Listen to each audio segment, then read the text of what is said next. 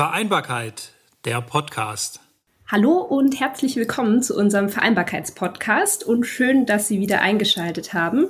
Mein Name ist Sophia Tesfay und in diesem Podcast beschäftigen wir uns mit Themen rund um die Vereinbarkeit von Beruf und Familie. Und dafür sprechen wir mit Unternehmen, Familien, Experten und Expertinnen aus Heidelberg und dem Rhein-Neckar-Kreis.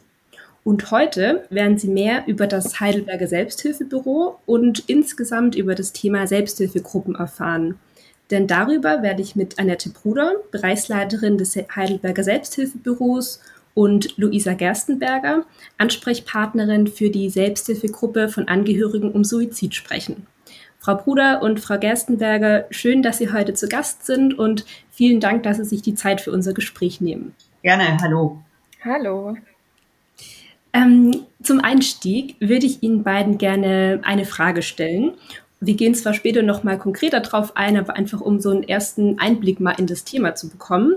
Ähm, beschreiben Sie doch mal kurz, was für Sie persönlich das Besondere an einer Selbsthilfegruppe ist. Also was macht die aus? Und in dem Zuge können Sie sich gerne auch einfach noch mal kurz selbst vorstellen. Frau Bruder, wenn Sie möchten, dann starten Sie doch gerne. Ja. Ja, mein Name ist Annette Bruder. Ich bin in der Leitung des Heidelberger Selbsthilfebüros tätig. Und für mich ist das Besondere äh, in der Selbsthilfe, dass da Menschen aufeinandertreffen, die sich gegenseitig stärken auf Augenhöhe sozusagen. Also das heißt, ohne eine fachliche Anleitung durch einen ähm, Psychotherapeuten oder durch eine Ärztin, und diese Menschen stärken sich aufgrund dessen, dass sie ein Thema oder ein Problem gemeinsam kennen und ähm, bewältigen möchten. Äh, das kann da sein eine Erkrankung oder ein wichtiges Lebensereignis. Und das Wissen darum, dass alle gemeinsam diese Erfahrung teilen, das sorgt so dafür, dass ähm, das unglaublich hilfreich sein kann für äh, die Beteiligten zu einer Gruppe. Mhm. Ja, super. Vielen Dank schon mal. Mhm. Frau Gerstenberger, wie ist es bei Ihnen? Genau, also mein Name ist Luisa Gerstenberger. Ich leite die Argus-Gruppe Heidelberg seit dem Sommer 2018. Und wie Sie schon gesagt haben, Argus ist eine Selbsthilfegruppe für Angehörige um Suizid. Und insbesondere bei dem Thema ist für mich ähm, sehr besonders, dass man einfach die Möglichkeit hat, mit anderen Betroffenen sich auszutauschen, auf Augenhöhe zu begegnen und dieses, dieses gegenseitige Verständnis für diese sehr besondere Lage sich gegenseitig gegenüberzubringen. Ähm, mhm. Dann neben dem ja, großen Trauerthema ähm, hat man auch einfach die Möglichkeit, diese anderen Gefühle, die damit noch in Verbindung stehen, zuzulassen und zu äußern, ohne Gefahr zu laufen, da irgendwie verurteilt zu werden oder sogar auf Unverständnis zu stoßen. Und das ist einfach sehr, sehr wertvoll, dass es so ein, ja, so ein wertfreier Raum ist. Mhm.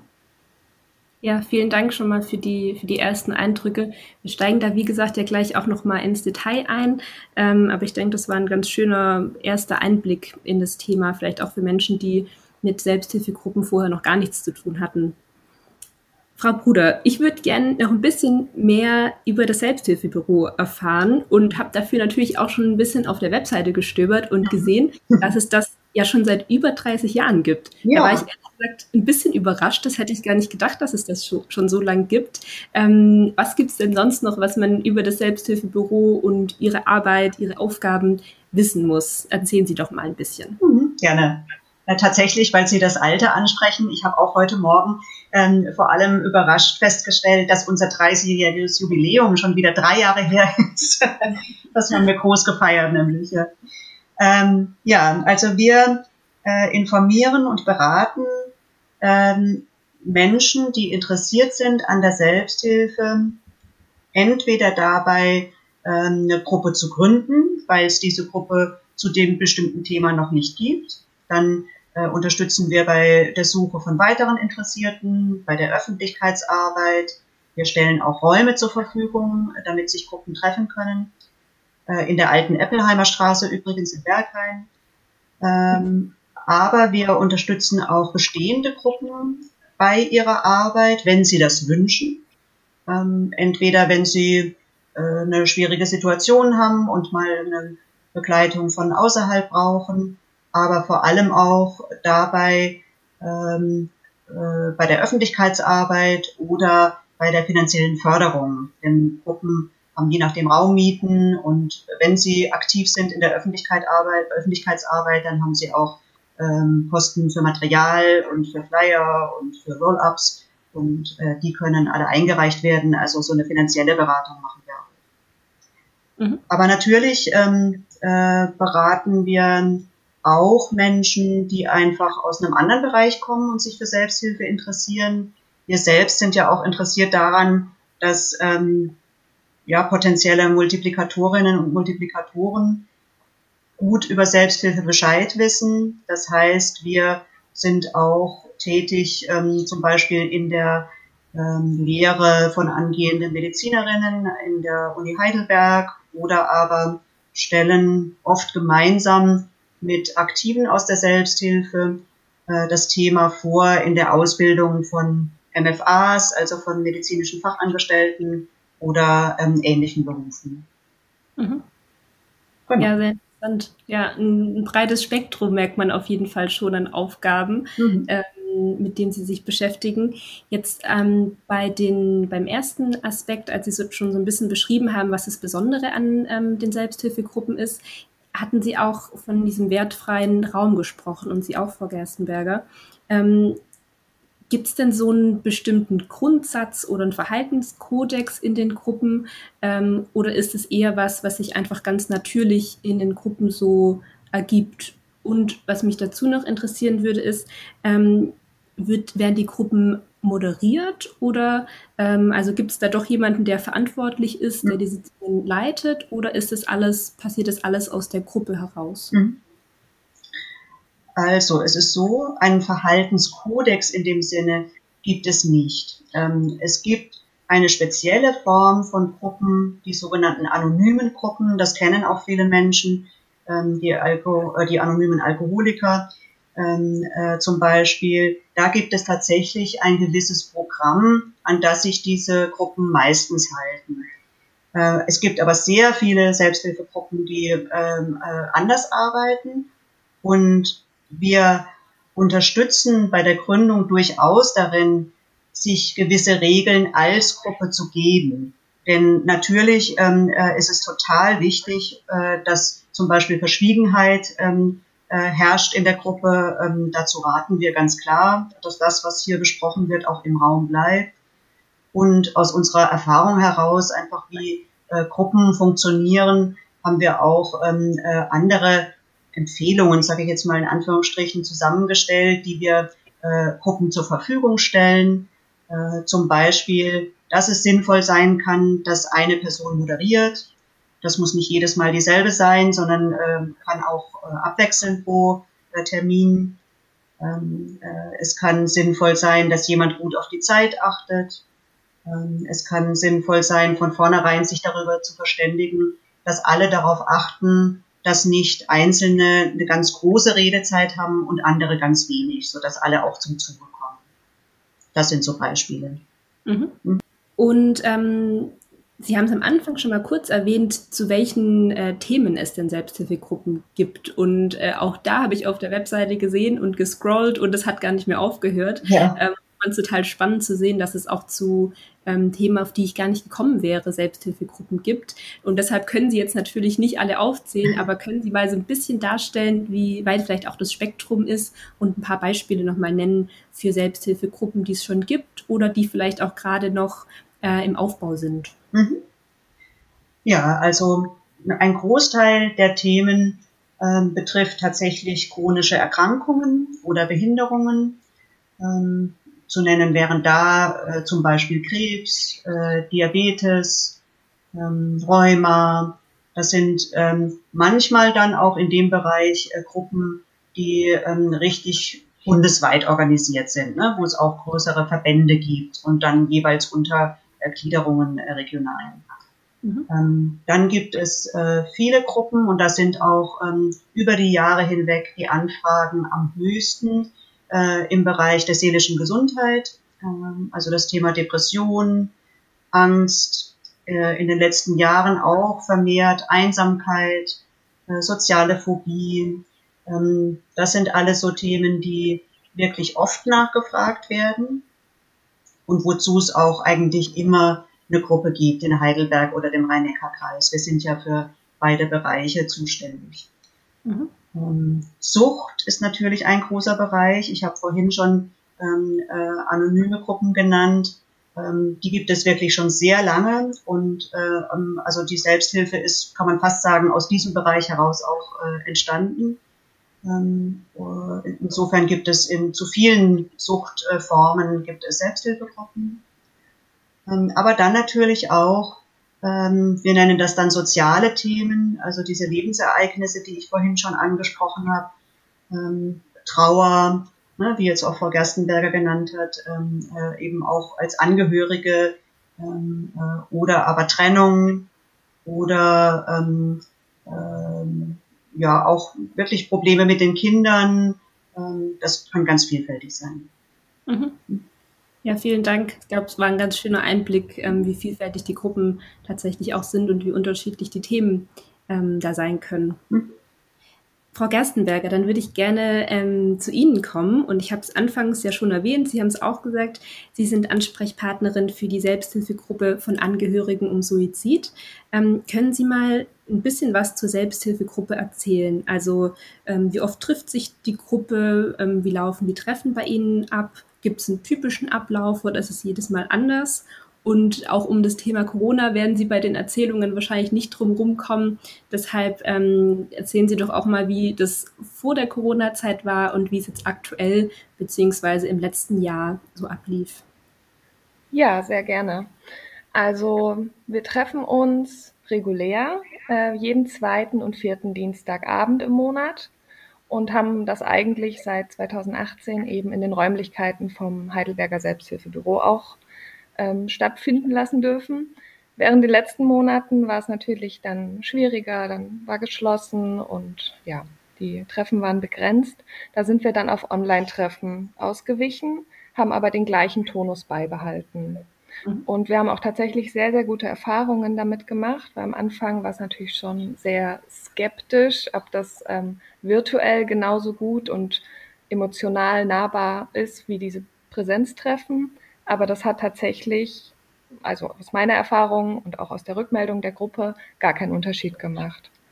Und jetzt ab Juli ist es so, wir dürfen uns auch wieder persönlich treffen.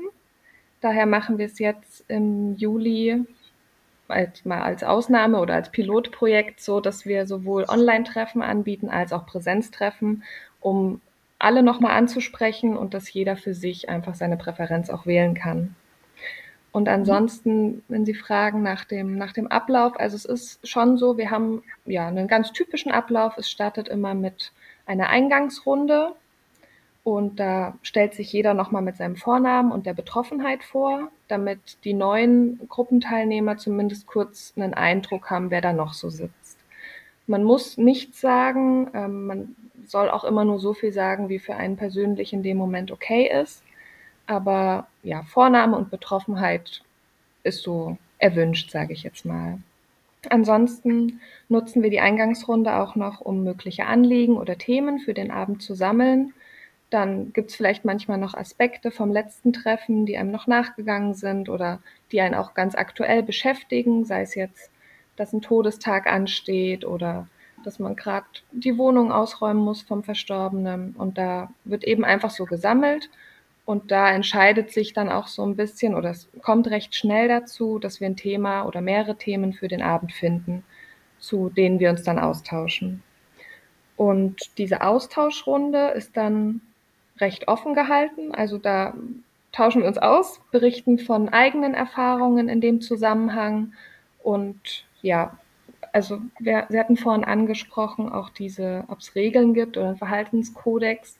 Mhm. Ich versuche immer darauf zu achten, dass man bei sich bleibt, dass man eben von sich berichtet und nicht diese gut gemeinten Ratschläge vielleicht den anderen überstülpt, so ja, du musst mal das und das machen oder probier doch mal das, ähm, sondern dass es wirklich ein Austausch bleibt, dass man berichtet, wie habe ich damals mich vielleicht verhalten, was hat mir geholfen und dass alle anderen in der Gruppe die Möglichkeit haben, davon zu profitieren und sich auch nur das rauszuziehen, was sie persönlich für wertvoll erachten oder was auch in diese ganz besondere Situation für sie eben passt.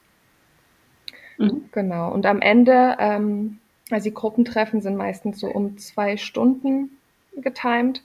Ähm, da machen wir dann nochmal so eine, so eine Abschlussrunde. Da kommt dann auch nochmal jeder nacheinander zu Wort, wo man dann auch nochmal sammelt, was tat heute gut, was nehme ich vielleicht aus dem heute, heutigen Treffen mit und ähm, ja, was, was steht heute Abend noch an? Also auf was freue ich mich vielleicht noch? Ähm, was passiert jetzt nach dem Gruppentreffen, um auch so ein bisschen wieder aus diesem ja doch oftmals sehr schweren Thema wieder so ein bisschen raus in diesen normalen Alltag zu finden. Mhm. Also so ist unser Ablauf eigentlich in so drei Takte geteilt. Ja, ja, super spannend. Ähm, Sie hatten jetzt auch erwähnt ähm, oder von den Neueren in der Gruppe gesprochen. Ähm, wie ist es denn? Sind es eher Teilnehmer, die regelmäßiger kommen oder auch öfter mal neue Leute dabei? Gibt es da so eine Tendenz? Ähm, also ich habe ähm, ganz, ganz viele in der Gruppe, die nahezu seit Anfang an dabei sind. Es ist so, es ist natürlich nicht jeder jedes Mal dabei, weil man hat natürlich auch noch genug andere Termine in seinem Leben. Ähm, aber der, der Zulauf oder die Nachfrage ist eigentlich immer gegeben. Also wir haben fast jedes Mal jemand Neuen auch dabei. Und ähm, was auch einfach zeigt, wie wichtig dieses Thema ist und wie weit verbreitet auch. Ähm, ja, und dann wechselt es so ein bisschen durch. Also dann sind so, ich sage jetzt mal, ein paar alte Hasen immer dabei und wieder ein paar neue. Und das macht es auch sehr, sehr wertvoll, weil gerade die ganz frisch Betroffenen, die stehen oftmals da und wissen nicht mehr, wo oben und unten ist, können sich auch absolut nicht vorstellen, wie sie mit diesem Schicksalsschlag auch nur einen Tag weiterleben sollen. Und dann zu sehen, dass da Leute sitzen, die das schon zehn, fünf, acht Jahre hinter sich haben, das macht einfach sehr, sehr viel Mut. Und deswegen finde ich auch diese Mischung vom Abstand des Suizids ähm, sehr, sehr wertvoll. Mhm. Ja, das, das ist sehr einleuchtend auf jeden Fall.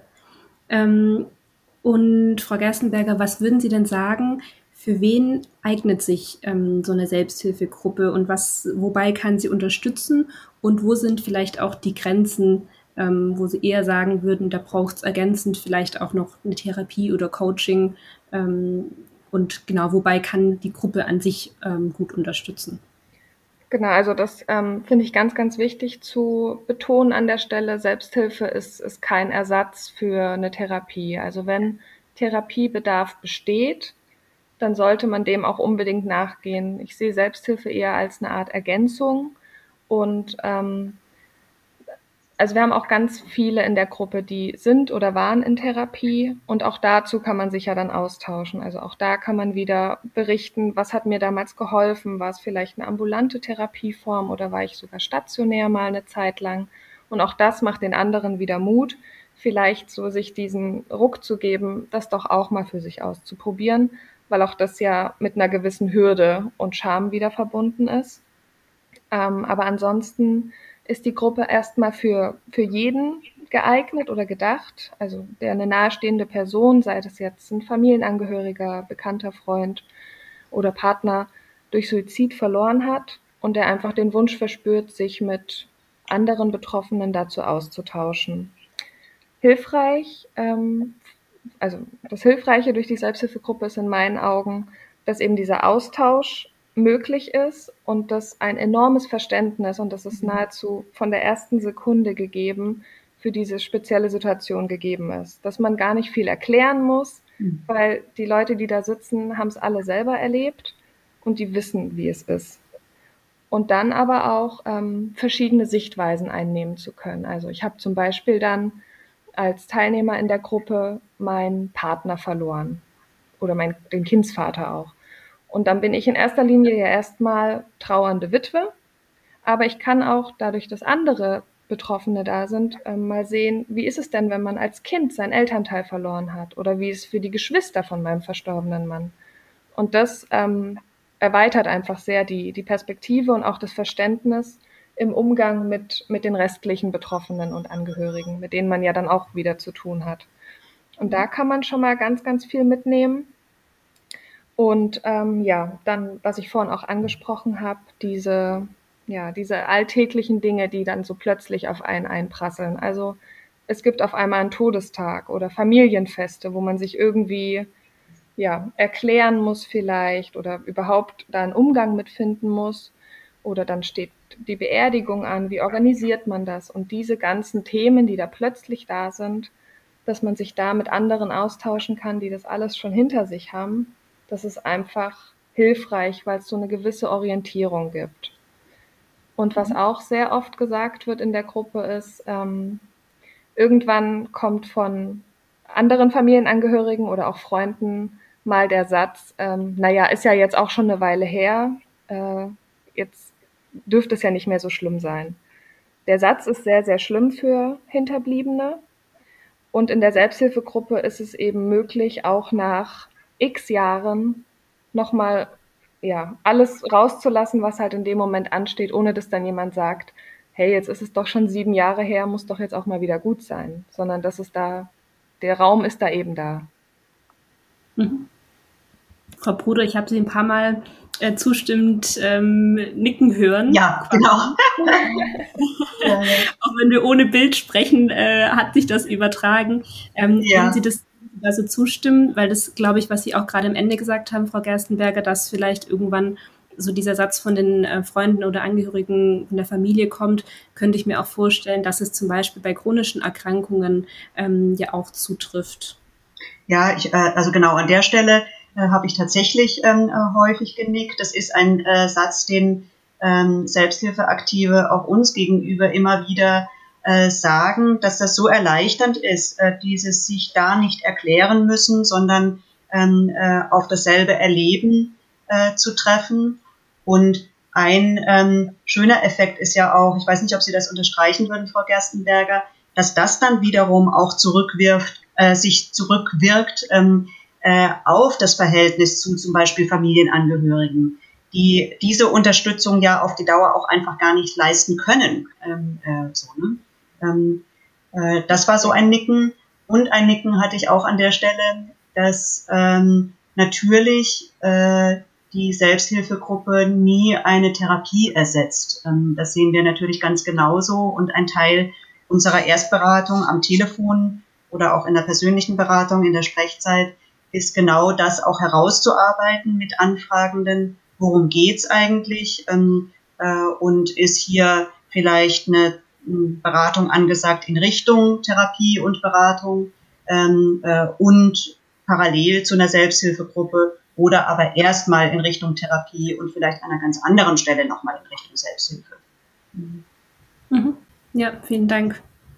Ähm, Frau Gerstenberger, ich würde Ihnen gerne noch eine allgemeinere Frage stellen ähm, zum Umgang mit dem Thema Suizid. Ähm, ich habe eine Zahl gelesen, die mich so ein bisschen ähm, überrascht hat. Und zwar geht die Weltgesundheitsorganisation davon aus, dass von jedem Suizid im Schnitt sechs Angehörige betroffen sind. Und hier sind nur die familiären Angehörigen gezählt, also noch keine Freunde, Nachbarn, Bekannte und so weiter. Und trotzdem ist mein Eindruck, dass das Thema Suizid oft noch ein Tabuthema ist. Ähm, erleben Sie bzw. die Teilnehmer der Gruppe das auch so? Und haben Sie da vielleicht auch eine Erklärung oder einen Erklärungsansatz ähm, dafür, warum das immer noch so ist? Also ja, absolut. Ähm, mein Eindruck ist auch, es, es wird zwar schon mehr thematisiert, gerade auch ähm, die Bereiche Suizidprävention ähm, rücken in den letzten Jahren mehr in den Vordergrund, aber es ist natürlich nach wie vor ein Tabuthema. Es ist sehr schambesetzt und auch die, die Angehörigen oder frisch Betroffenen, die in die Gruppe kommen, ähm, ja, trauen sich nahezu gar nicht zu, zu berichten, was ihnen da passiert ist, weil man sich erstmal sehr exotisch fühlt mit diesem Thema. Also man kennt eigentlich niemanden, den das auch passiert ist. Es wird nicht drüber gesprochen. Und wenn, dann hat man vielleicht irgendwelche Klischees oder Schubladen, wo man denkt, ah, das passiert nur in, weiß ich nicht, in Familien, wo eh schon Gewalt herrscht oder wo schon ja, das Jugendamt vielleicht eingeschaltet ist oder irgendwelche Grenzgruppen, wo man sich erstmal vielleicht nicht dazu zählt.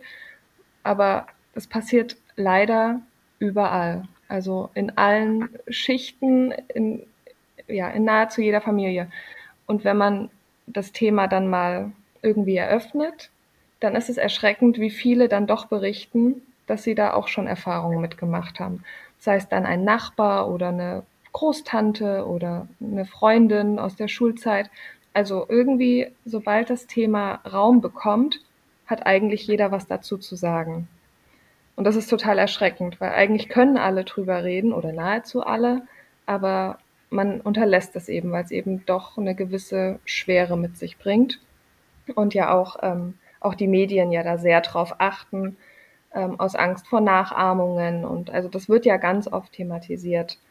Aber meiner Meinung nach ist es ein, ein Thema wie, wie eigentlich jedes andere und durch dieses Tabuisieren macht es für die Angehörigen sehr, sehr schlimm, weil man sich super alleine damit fühlt und auch diese ganzen Gefühle, die damit einhergehen, da steht man halt erstmal alleine da und muss sich dann eben mit Therapeuten oder Ärzten oder im Rahmen der Selbsthilfegruppe selber erstmal seinen Weg irgendwie bahnen. Mhm. Ja, vielen Dank. Ich ähm, hoffe, und das ist natürlich auch ein Ziel ähm, von dem Podcast heute, dass wir damit vielleicht einen kleinen Beitrag auch leisten können, dass ähm, das Thema weniger tabu wird und ähm, man sich vielleicht traut, wie Sie sagen, dem Raum zu geben, weil ich auch denke, dass dann, dass es für viele die Situation leichter macht, wenn man merkt, man ist damit nicht alleine und eigentlich können da sehr viele ähm, ja auch was dazu sagen. Dann vielen Dank schon mal bis zu diesem Punkt. Ähm, ich würde Ihnen, weil wir in der Zeit leider schon wieder sehr fortgeschritten sind, zum Abschluss jeweils noch eine Frage stellen. Und zwar, ähm, falls hier gerade jemand zuhört, der oder die sich denkt, hm, eigentlich könnte mir so eine Selbsthilfegruppe auch helfen, nach dem, was Sie jetzt erzählt haben, aber vielleicht noch Hemmungen hat, zu einem Treffen zu gehen. Was würden Sie denn raten? Ähm, haben Sie vielleicht einen Tipp oder einfach auch bestärkende Worte für Menschen, die sich gerade in so einer Situation befinden, aber sich einfach noch nicht trauen, diesen Schritt zu gehen ähm, in so eine Selbsthilfegruppe? Frau Bruder, was, was würden Sie sagen oder raten? Rufen Sie einfach an in den Sprechzeiten des Heidelberger Selbsthilfebüros. Niemand möchte Sie überreden, in so eine Gruppe ähm, äh, zu kommen. Ähm, wenn Sie mögen, vermitteln wir auch den Kontakt zu einer äh, Person aus der entsprechenden Selbsthilfegruppe. Ähm, Sie müssen nicht gleich äh, äh, zu so einem Abend oder einem Termin dazustoßen. Mhm. Frau Gerstenberger, was, was würden Sie sagen oder raten? Also ich äh, bin auch der Meinung, man, man kann es nur ausprobieren. Und ähm, also auch ich biete vorher an, dass wir telefonieren und das erstmal durchsprechen, weil man hat vielleicht doch ähm, Ängste und Vorurteile, die ja, einen davon abhalten. Aber ich habe tatsächlich in den ganzen Monaten oder Jahre sind es ja jetzt schon noch nie die Erfahrung gemacht, dass jemand zum Gruppentreffen kam und gesagt hat, äh, um Gottes Willen, was ist das denn hier? Das ist ja, das ist ja furchtbar. Ähm, sondern genau das Gegenteil. Also es war immer sehr schnell, sehr herzlich, man fühlt sich gut aufgehoben und einfach verstanden. Und es hilft. Das drüber sprechen hilft, das hilft dem eigenen Verarbeitungsprozess und es hilft eben auch den anderen, immer wieder neue Gesichter und Eindrücke mitzubekommen. Deswegen kann ich auch nur ermutigen, wenn man das Bedürfnis hat, ähm, einfach mal ausprobieren und dann merkt man ganz, ganz schnell, ob das das Richtige für einen ist oder eben auch nicht. Aber man kann nichts verlieren. Mhm. Frau Gerstenberger und Frau Bruder, ich danke Ihnen ganz herzlich für die Einblicke, für das interessante Gespräch, auch für Ihre Offenheit. Ähm, ja, vielen Dank dafür. Sehr, gerne. Mhm. Und ja, damit sind wir auch schon wieder am Ende der heutigen Folge. Ähm, vielen Dank fürs Zuhören und bis zum nächsten Mal. Vereinbarkeit, der Podcast.